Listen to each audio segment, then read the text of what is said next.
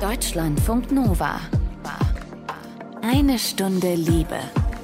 Mit Anke van der Weyer. Weniger Rückenbeschwerden, kein Urin mehr, der bei einem Nieser in der Unterhose landet und natürlich besserer Sex. Das alles soll passieren, wenn man einen gut trainierten Beckenboden hat.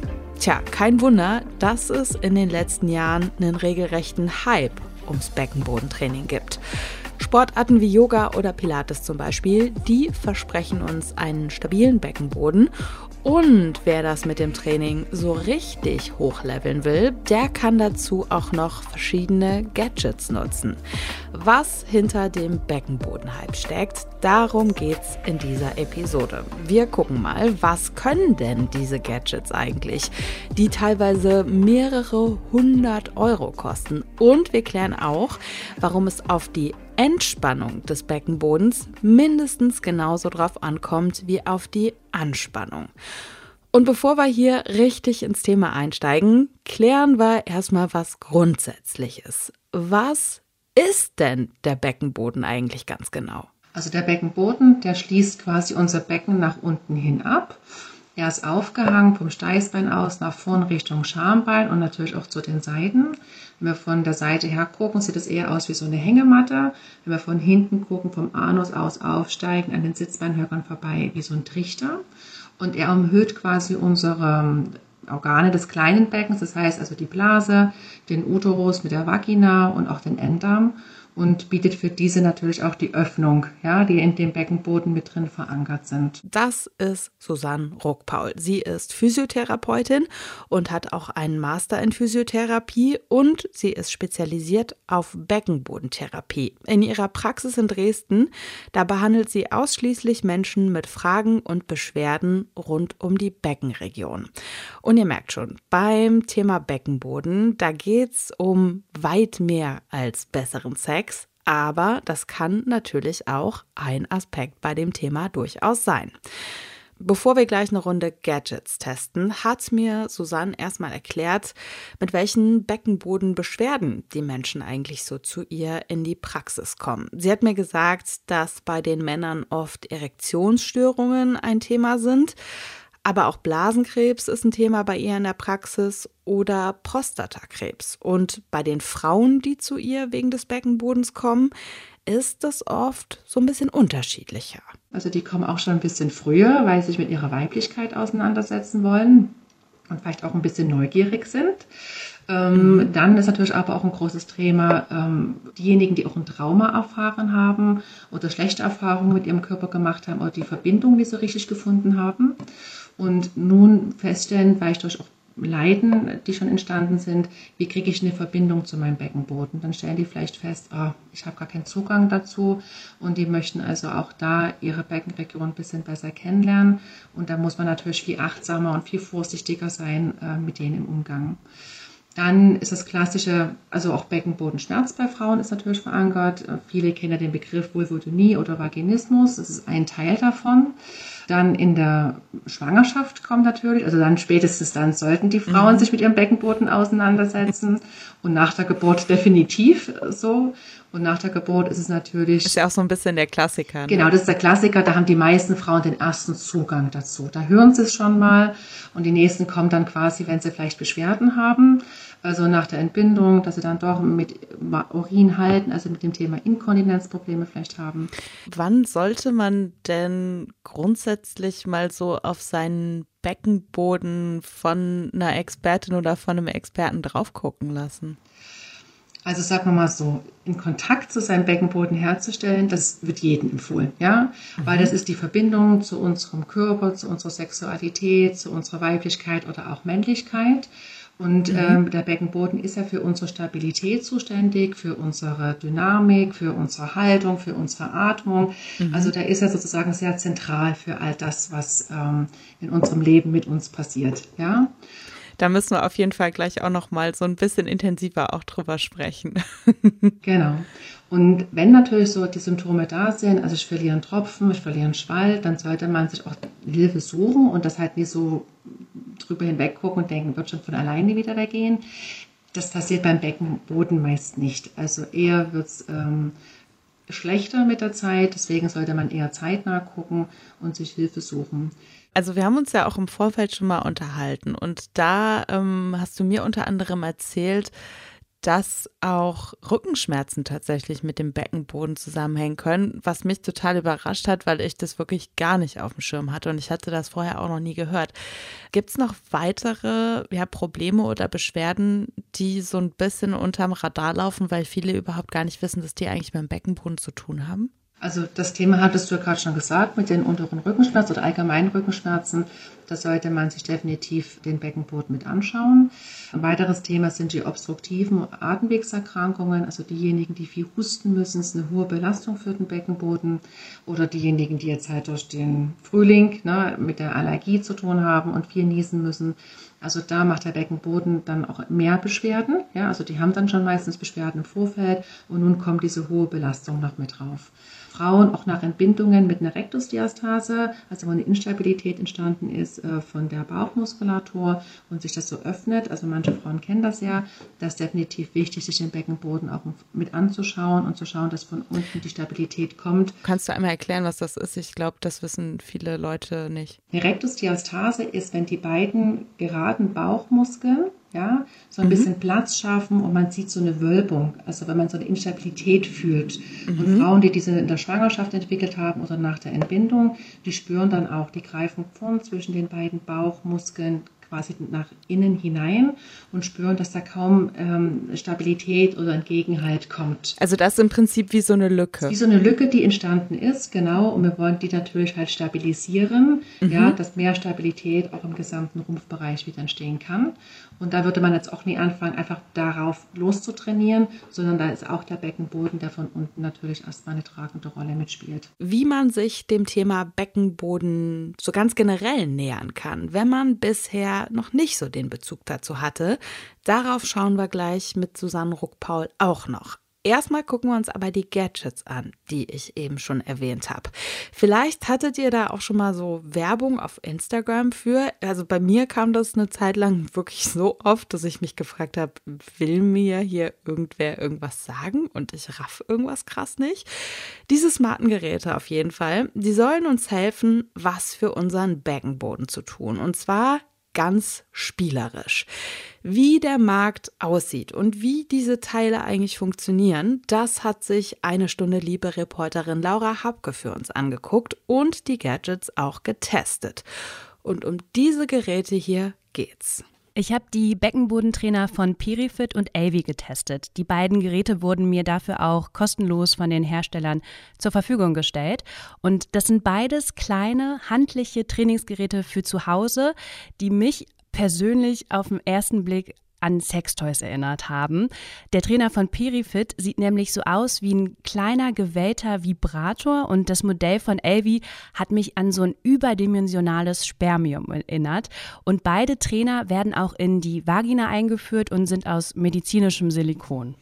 Du hast gerade schon das Stichwort Sextoys erwähnt. Vibrieren diese Trainer dann auch? Nee, die vibrieren gar nicht. Das sind auch beides eben Medizinprodukte. Und das habe ich beim Üben auch schnell gemerkt. Also es geht wirklich darum, den Beckenboden in Sachen Kraft, Schnelligkeit und Koordination zu stärken. Und ich musste mich da auch voll drauf konzentrieren. Und das Besondere an diesen Beckenbodentrainern ist eben, dass die mit ihrer eigenen App fürs Handy kommen. Warum ist die denn gerade so besonders? Die App, die ist wie so eine Art Coach. Also die soll dich beim Beckenbodentraining anleiten und dir auch direkt Feedback geben, was du da machst. Und äh, mit der App kannst du dann eben auch deinen Fortschritt tracken. Also im Prinzip level ich mein Beckenbodentraining dann per App nach oben. Ja, genau, das könntest du ungefähr so sagen. ähm, du kannst ja deinen Beckenboden auch mit anderen Hilfsmitteln kräftigen. Ne? Also vielleicht kennst du ja Liebeskugeln oder Juni-Eier. Mhm. Die werden oft damit verbunden, den Beckenboden für ein intensiveres Sexleben zu stärken. Es gibt auch ähm, andere Beckenbodenübungen, die ganz ohne Hilfsmittel funktionieren. Und die App, die hat vor allem den Vorteil, dass du auf deinem eigenen Bildschirm verfolgen kannst, was du da überhaupt machst. Wie zeigt mir die App denn dann an, wie ich den Beckenboden trainieren soll? Das läuft bei äh, den Geräten über Spiele. Also wirklich Videospiele, wo du etwas sammeln sollst oder so einen bestimmten Punkt treffen musst. Bei dem Trainer von Perifit klingt das zum Beispiel so.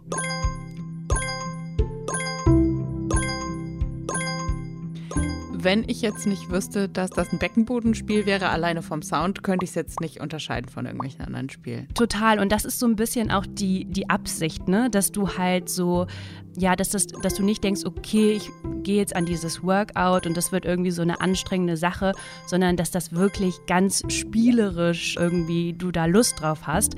Und bei diesem Spiel, wo wir jetzt die Musik hören, da hatte ich die Aufgabe, so bunte Edelsteine einzusammeln.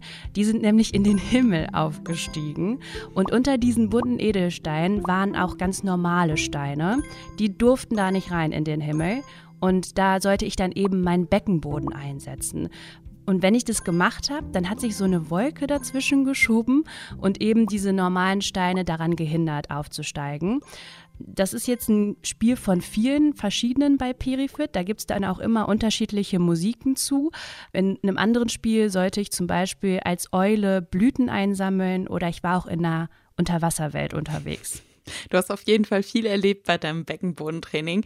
Wie es dir bei den Übungen ergangen ist, da müssen wir auf jeden Fall gleich auch nochmal ausführlicher drüber sprechen. Aber lass uns nochmal darüber sprechen, wie die Teile genau funktionieren. Heißt das, man führt die dann auch immer in die Vagina ein?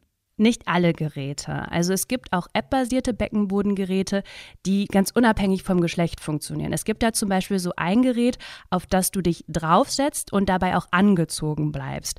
Das ist aber eher die Ausnahme. Also die meisten von diesen Trainingstools, die mit einer App funktionieren, die sitzen auch für dieses Training dann in der Vagina. Wenn wir jetzt mal bei dieser Art von Trainer bleiben, welchen Zweck erfüllen diese Spiele? Du sollst über diese Spiele eben lernen, deinen Beckenboden anzuspannen und dann wieder zu entspannen.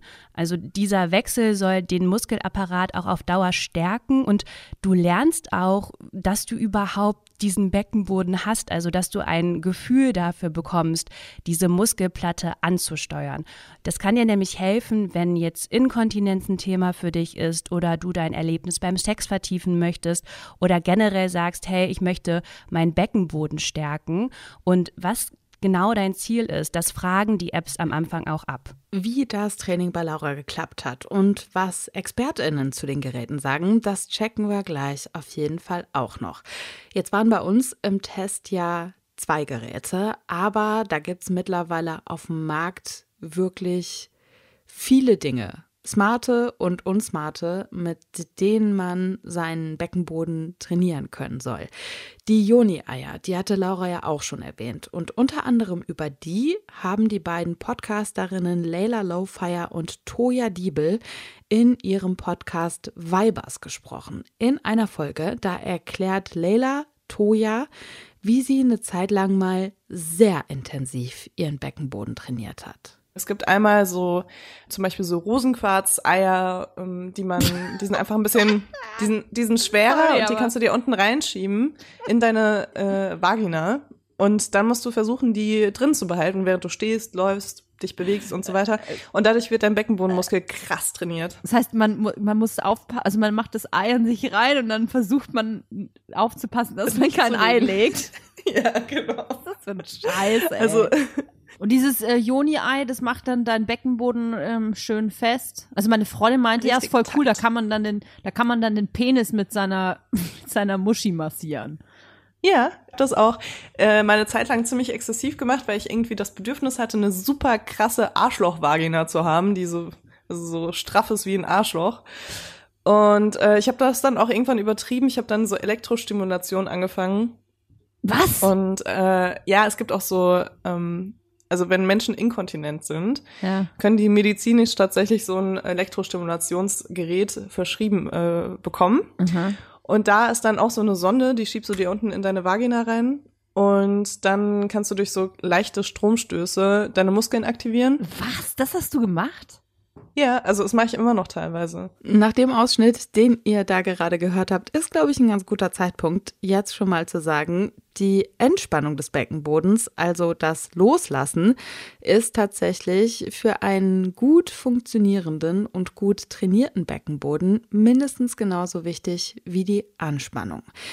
Beckenboden, Bizeps und Geburtswurst. So heißt auf jeden Fall die Folge, aus der der Ausschnitt war. Falls ihr die komplett mal anhören wollt, habe ich euch auch in den Shownotes verlinkt. Und dass solche Themen wie der Beckenboden bzw. Beckenbodentraining in Podcasts besprochen werden und es eben diese Gadgets gibt, das ist natürlich auch ein Ergebnis dessen, dass das ganze Thema Beckenboden in den letzten Jahren wirklich viel mehr an Popularität gewonnen hat, als das früher noch der Fall war. Das stellt auch Susanne Ruckpaul bei ihrer Arbeit als Physiotherapeutin mit der Spezialisierung auf Beckenboden fest die jungen Frauen heute kommen ja schon streckenweise und wissen genau, wo ihr Muttermund steht, ja, weil sie die Menstruationstasse benutzen. Also die haben dann schon einen viel besseren Blick und ein Gespür für ihren Körper. Also nie alle, aber ein Teil. Und da merkt man schon, dass der Zugang ein anderer ist. Ich glaube auch insgesamt, also gar nicht mal nur bei den jungen Leuten, sondern durch die Generation eigentlich hindurch bis zum Alter hat sich das verändert. Wir sind alle dynamisch, wir wollen alle unsere Freude reisen, also Freude haben, wollen reisen, wir wollen aktiv sein, wir wollen tanzen. Und wenn man dann natürlich ein Handicap hat vom Beckenboden, dann nimmt uns das unglaublich viel Lebensfreude. Und das muss man halt auch immer im Blick behalten. Also dieses Thema Beckenboden ist ein sehr sensibles Thema. Es ist immer noch ein Tabuthema, obwohl ja immer mehr darüber gesprochen wird. Auch äh, du ja mit deiner Sendung, ich finde das ganz großartig. Aber es ist für viele immer noch eine große Hürde und es kommen auch Patienten zu mir und die sagen, ach Frau Ruckpaul, Sie wissen gar nicht, ähm, wie viel Mut mich das jetzt hier kostet, zu Ihnen zu kommen und ganz offen darüber zu reden. Und wenn die dann schon mal irgendwo eine schlechte Erfahrung gesammelt haben, weil es einfach so ein bisschen weggewischt wurde oder so ein bisschen mhm. drüber weggegangen ist, dann ist natürlich die Hemmung noch mal größer, mit den Themen, die man so hat, sich zu öffnen und äh, sich Hilfe zu suchen. Du hast eben auch schon davon gesprochen, dass es bei dir in der Praxis auch viel darum geht, sich mit seinem Beckenboden zu verbinden. Wie kann man das denn lernen im Prinzip? Ja, so eine Verbindung zum Beckenboden herzustellen. Ich kenne es zum Beispiel bei mir. Ich mache relativ häufig Yoga und in den Stunden kommt dann auch immer mal wieder auf, ja, spannen Sie mal den Beckenboden an. Wird dann natürlich auch vorausgesetzt, dass man das grundsätzlich kann und dass man quasi schon so eine Verbindung zu seinem Beckenboden hat, wenn die aber gar nicht da ist. Wie kann ich die denn finden? Also wenn es so gar nicht da ist, dann würde ich empfehlen, sich wirklich einen Therapeuten zu suchen und das vielleicht mit jemandem zu erarbeiten, damit man es auch richtig macht. Weil ein Teil mhm. der Frauen, sie denken, die spannen den Beckenboden richtig an, aber die kommen eher ins Pressen. Also das kann auch sein. Oder es passiert einfach gar nichts und die arbeiten eher über den Po oder über die Innenseite Oberschenkel, über die Adduktoren, die Beinmuskeln. Ähm, das mhm. ist das eine.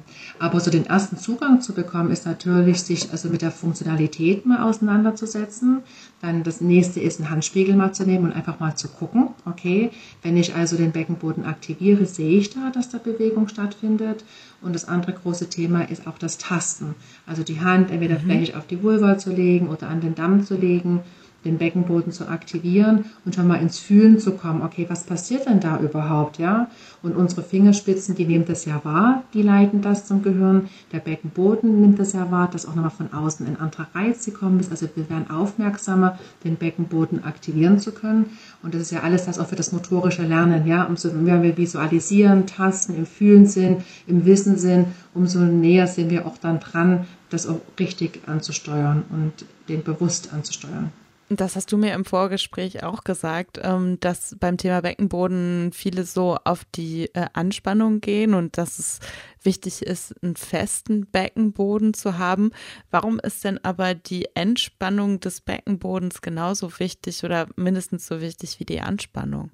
Unser Beckenboden in seiner Funktionalität muss er elastisch sein, er muss flexibel sein, damit er uns auch in der Kontinenz, also auch trägt und uns auch kontinent hält. Ja, umso verspannter der Beckenboden ist, umso inflexibler ist er. Und wenn man sowieso schon Spannung hat und man hat vielleicht noch eine Dranginkontinenz und man ist unter Alarmbereitschaft, weil der Drang losgeht und jetzt müssen wir noch mal eins draufsetzen, um uns eigentlich dicht zu halten, dann macht der Muskel dann auch nie das, was er soll. Ja? Also der Hypertone, also der verspannte Beckenbodenmuskel ist ein großes, oder Muskulatur ist ein großes Thema. Und das finden wir halt auch im Leistungssport wieder, dass da auch das Thema Inkontinenz ein Thema ist. Ja? Und ähm, Frauen, die sozusagen das Gefühl haben, oh, ich leide unter Inkontinenz, die versuchen über YouTube ganz viele also Übungen zu machen, immer in die Aktivität hineinzugehen. Aber ein verspannter Beckenbodenmuskel hält uns auch nicht dicht. Also das ist kein zuverlässiger äh, Partner für uns, dass wir also kontinent sind. Und im Gegenteil, er wird eher steifer, er wird eher in, also mobiler. Und die Gefahr ist dann halt auch, dass daraus auch Schmerzen entstehen können, weil der Muskel einfach auch schlichtweg verspannt. Ja, ich sag mal so, ne, wenn man irgendwie den ganzen Tag jetzt zum Beispiel den Bizeps anspannt, dann bringt das ja auch nichts. Ne? Das ist dann irgendwie mit dem Beckenboden genauso wie mit jedem anderen Muskel auch. Gut ist natürlich immer, wenn man diese Muskeln gezielt einsetzen kann. Und das soll man eben beim Beckenboden auch mit smarten Geräten üben können. Eine Stunde liebe Reporterin Laura Habke, die hat die Beckenbodentrainer von Elvi und Perifit für uns getestet. Beide Trainer, die führt man vaginal ein und als Laura und ich drüber gesprochen haben, waren wir per Video verbunden und Laura hat mir diese Gadgets auch gezeigt. Dieser Trainer von Elvi, der hat mich auf den ersten Blick irgendwie so an einen mintgrünen, verbogenen Esslöffel erinnert. Ich sehe auf jeden Fall, was du meinst. Also so von der Seite sieht es halt aus wie ein großes U. Das ist der Trainer von Elvi da ist so der eine Teil von dem U ist so ein bisschen dicker. Das ist wahrscheinlich das, was du mit diesem Löffelteil meinst. Ähm, und das ist auch der entscheidende Teil. Also der sitzt dann später in der Vagina und ähm, die Spiele, die du damit üben sollst oder machst, die sind ziemlich minimalistisch gehalten, würde ich so sagen. Das bedeutet jetzt aber nicht unbedingt, dass sie auch einfach sind. Jedes Workout bei Elvi geht ungefähr fünf Minuten und laut Hersteller sollst du mindestens dreimal die Woche damit deinen Beckenboden trainieren. Du hast gerade gesagt, die Spiele, die sind minimalistisch, aber die sind nicht einfach. Was meinst du damit? Damit meine ich vor allen Dingen so das Design. Also wir haben ja gerade gehört, die Spiele von Perifit, die kommen mit Musik, die sind bunt gestaltet und dann bist du in verschiedenen Welten unterwegs. Und bei Avi, da drehen sich die Spiele um so einen runden Diamanten und deine Aufgabe ist es, diesen Diamanten hoch und runter zu bewegen. Das meine ich mit nicht einfach, weil du in einer Übung ähm, den Diamanten zum Beispiel über eine Linie bringen sollst und dann dort für fünf Sekunden halten sollst. Und das machst du, indem du den Beckenboden anspannst. Und dann sollst du den Beckenboden für drei Sekunden entspannen und siehst eben auf deinem Bildschirm, okay, der Diamant, der fällt Richtung Boden. Und dann geht es eben wieder ans Anspannen. Also immer so ein Wechsel. Wie hat das denn bei dir geklappt mit diesen Spielen?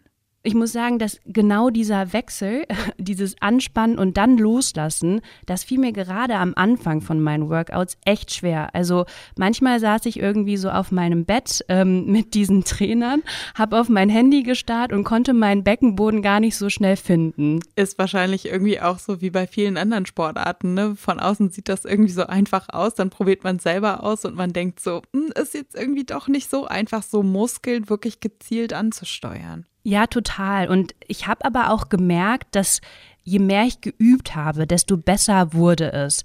Ich muss auch ehrlicherweise sagen, ich kenne den Beckenboden vom Yoga und ich bin auch so in diese Übungen reingegangen, dass ich dachte so, hey, kein Problem, ich weiß schon irgendwie, wo der Beckenboden sitzt und was ich damit machen soll.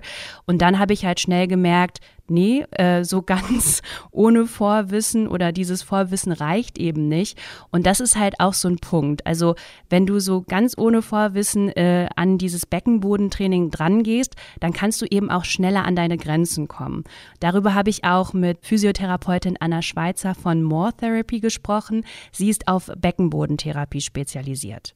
Ich denke, die Voraussetzung, wenn man mit einem Biofeedback-Gerät arbeiten möchte, ist, dass man zumindest eine Idee hat, was der Beckenboden ist, wo er liegt, wie man damit arbeiten kann, dass man so eine kleine Idee hat.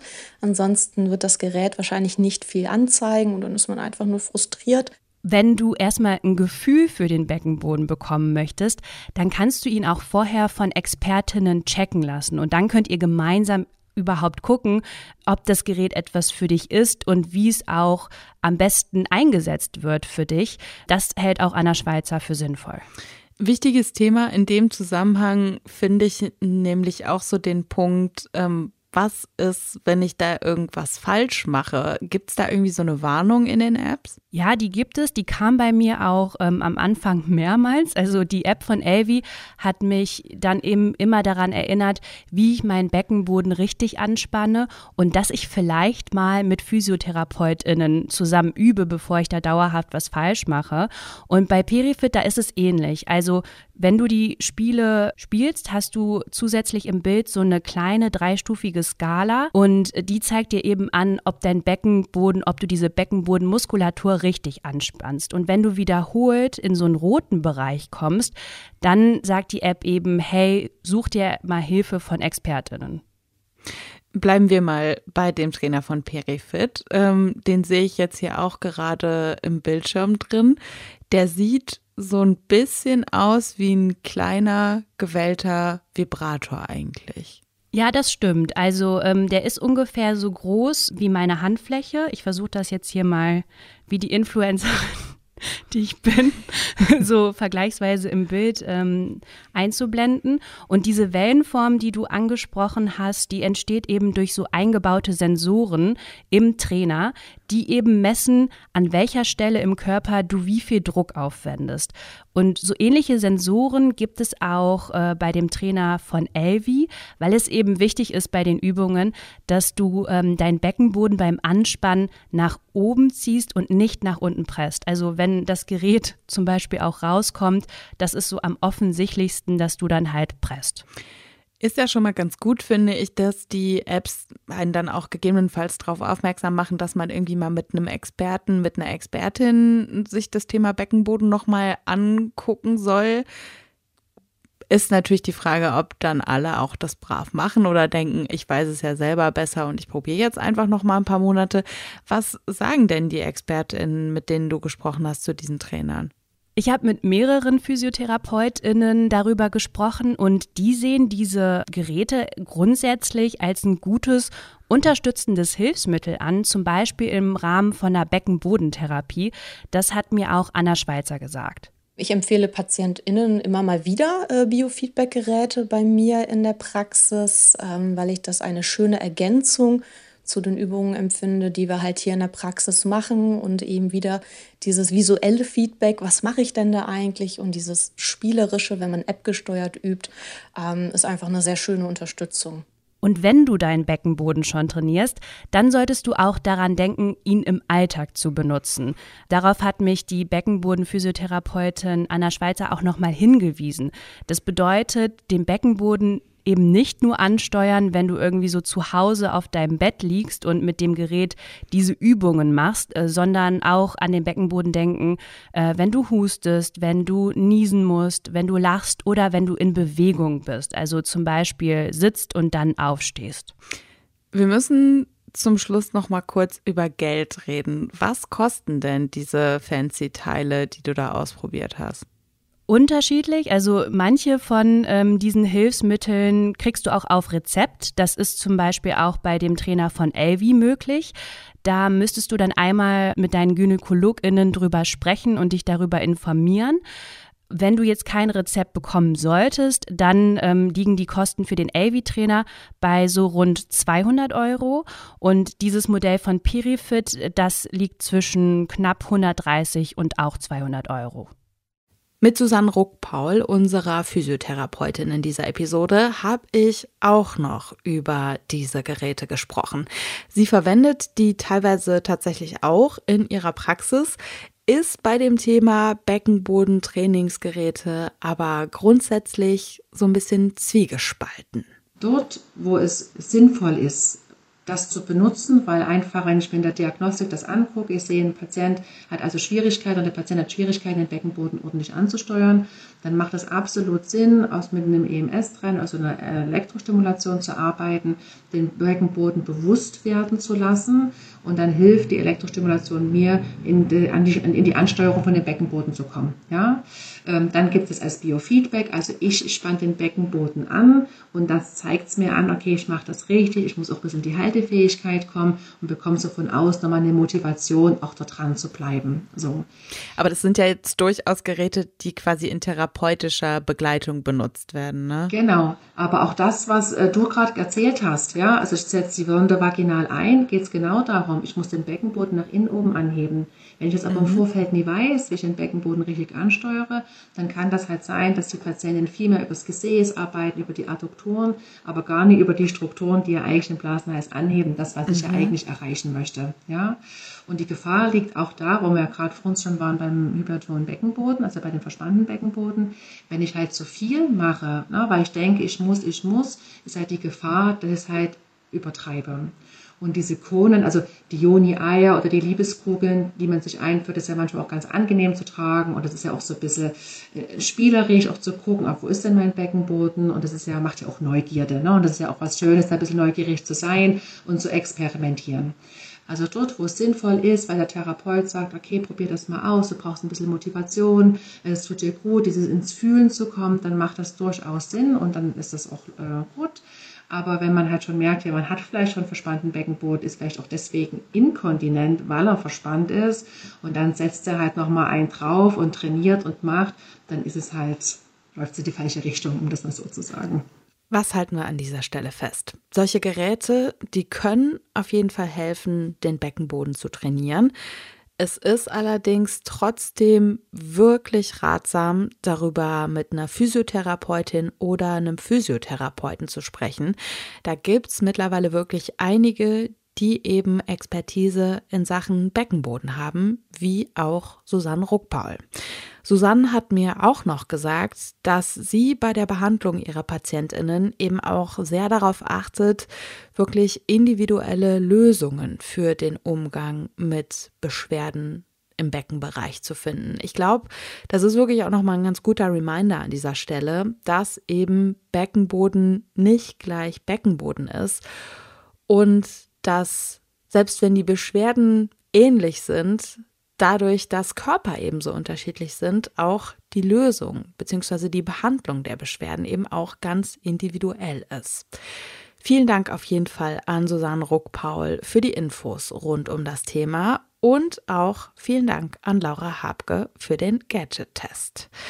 Bevor ihr noch das Liebestagebuch bekommt, ein kleiner Veranstaltungshinweis an dieser Stelle. Wir haben mit Eine Stunde Liebe eine Kooperation mit den Fail in Love Nights. Das ist eine Veranstaltung, auf der erzählen verschiedene Menschen ihre Stories vom Scheitern in Sachen Liebe, Beziehung und Dating.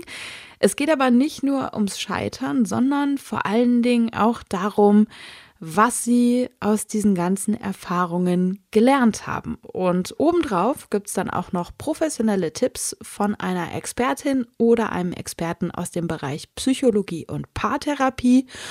Und Comedy gibt's auch noch. Das ist wirklich eine richtig, richtig coole Veranstaltung. Da waren wir ja auch zuletzt in Mainz am Start. Wenn ihr nicht selber vor Ort wart, habt ihr vielleicht schon unsere Live-Folge aus Mainz gehört sei euch an dieser Stelle auf jeden Fall auch nochmal ans Herz gelegt. Auf jeden Fall sind wir mit den Fail in Love Nights das nächste Mal in München. Und zwar am 30. Juli im Heppel und Etlich. Das ist ein Samstagabend, der 30. Juli. Und ähm, ich sag mal so, also es könnte sein, dass wir da die ein oder andere Person von Princess und Prince Charming eingeladen haben. Es wird wirklich richtig, richtig cool. Könnt ihr jetzt schon Tickets für kaufen. 30. Juli München. Die ganzen Infos zu der Veranstaltung packe ich euch auch nochmal in die Show Notes. So, jetzt aber Liebestagebuch. Diesmal mit ein paar Gedanken zu Polyamorie und zwar von Janina. Die hatte erst eine Affäre mit einem vergebenen Mann. Diese Affäre hat sie dann beendet wegen einer neuen Beziehung. Der Typ, mit dem sie dann neu in der Beziehung war, hat Janina dann aber betrogen. Ja, und spätestens das hat sie dann dazu bewogen, zumindest mal auf der Frage rumzudenken, ob man nicht mal Polyamorie wenigstens ausprobieren sollte, wenn das mit der Monogamie doch sowieso dauernd nicht so richtig klappt. Jetzt bin ich gerade in der Lage, dass ich gerade zwei junge Männer kennenlerne und mir denke, verdammt, ich finde die beide eigentlich interessant. Und mir ist wirklich dieser Gedanke auch gekommen, wäre das etwas für mich? Fragezeichen. Kann ich damit so leben? Ich habe mich dann auch mit jemandem darüber unterhalten, der auch so ein bisschen Polyamor lebt, der halt eigentlich schon in einer festen Beziehung sein möchte, aber nebenher natürlich auch noch andere Menschen treffen möchte und kennenlernen will. Seine Partnerin hat das aber halt nicht wirklich machen können auf Dauer. Und mir steht noch dieses Gespräch eigentlich aus, weil letztendlich wollte ich ja wirklich ehrlich sein. Und das ist immer genau das Thema, sage ich jetzt mit meiner Affäre, wo ich nicht wirklich drüber reden konnte, was ich empfinde, was mir super schwer gefallen ist. Das war so wirklich wie so ein Bungee-Jumping-Sprung mit jemand, der ja absolute Höhenangst hatte. Und, und ich konnte einfach nicht springen. Und ich glaube, ich kann auch jetzt immer noch nicht richtig springen. Weil das wäre eigentlich fair. Und vielleicht ist dieses polyamore Konzept eine wirklich faire ja, Konstellation, Beziehungskonstellation in unserer heutigen Zeit. Nicht für alle, aber für Menschen, die einfach merken, sie fühlen sich zu mehreren Leuten hingezogen.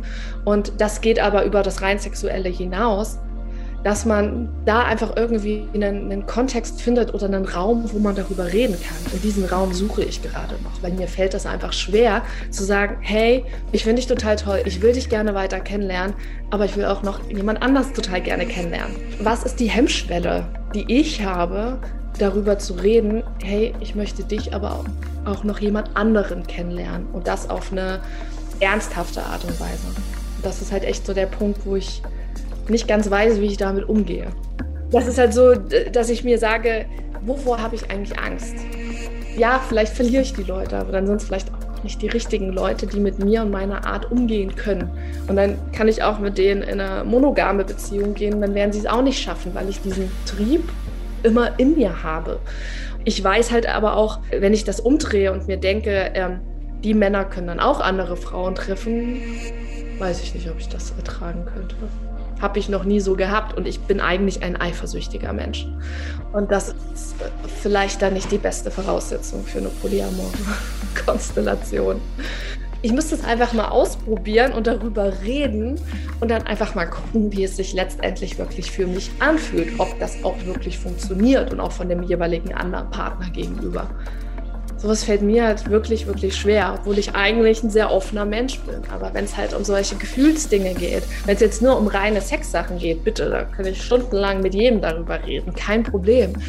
Aber das war ja auch das Ding in der Affäre, die ich hatte, wo ich wirklich Monate gebraucht habe, um mich mal so ansatzweise zu öffnen und habe den armen Jungen damit total überfordert, weil der nie damit gerechnet hat, dass ich Gefühle haben kann, dass ich überhaupt jemand bin, der, der, der sich, der eine Person haben möchte, weil ich immer diejenige war, die ihn hatte, aber noch drei andere nebenher.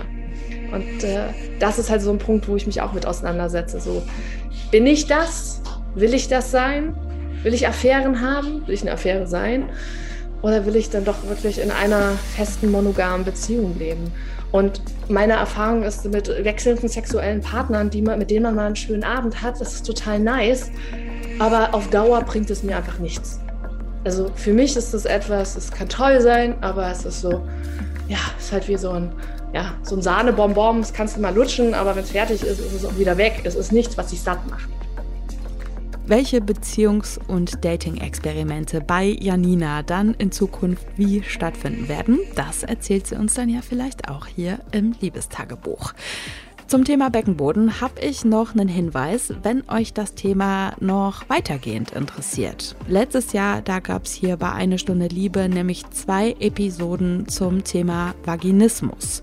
Vaginismus bedeutet knapp zusammengefasst eine Verkrampfung der Beckenbodenmuskulatur, die nicht kontrollierbar ist und durch die ist es nicht oder nur unter Schmerzen möglich, Dinge wie Tampons oder Menstruationstassen in die Vagina einzuführen, sich gynäkologisch untersuchen zu lassen oder auch penetrativen Sex zu haben. Die Episoden zum Thema Vaginismus, die habe ich euch in den Show Notes verlinkt. Und wenn ihr jetzt noch Fragen oder Anmerkungen habt, dann könnt ihr wie immer gerne eine Mail schreiben an mail.deutschlandfunknova.de. Ich bin Anke van der Weyer. Ich sage danke fürs Zuhören. Habt's gut. Deutschlandfunk Nova. Eine Stunde Liebe.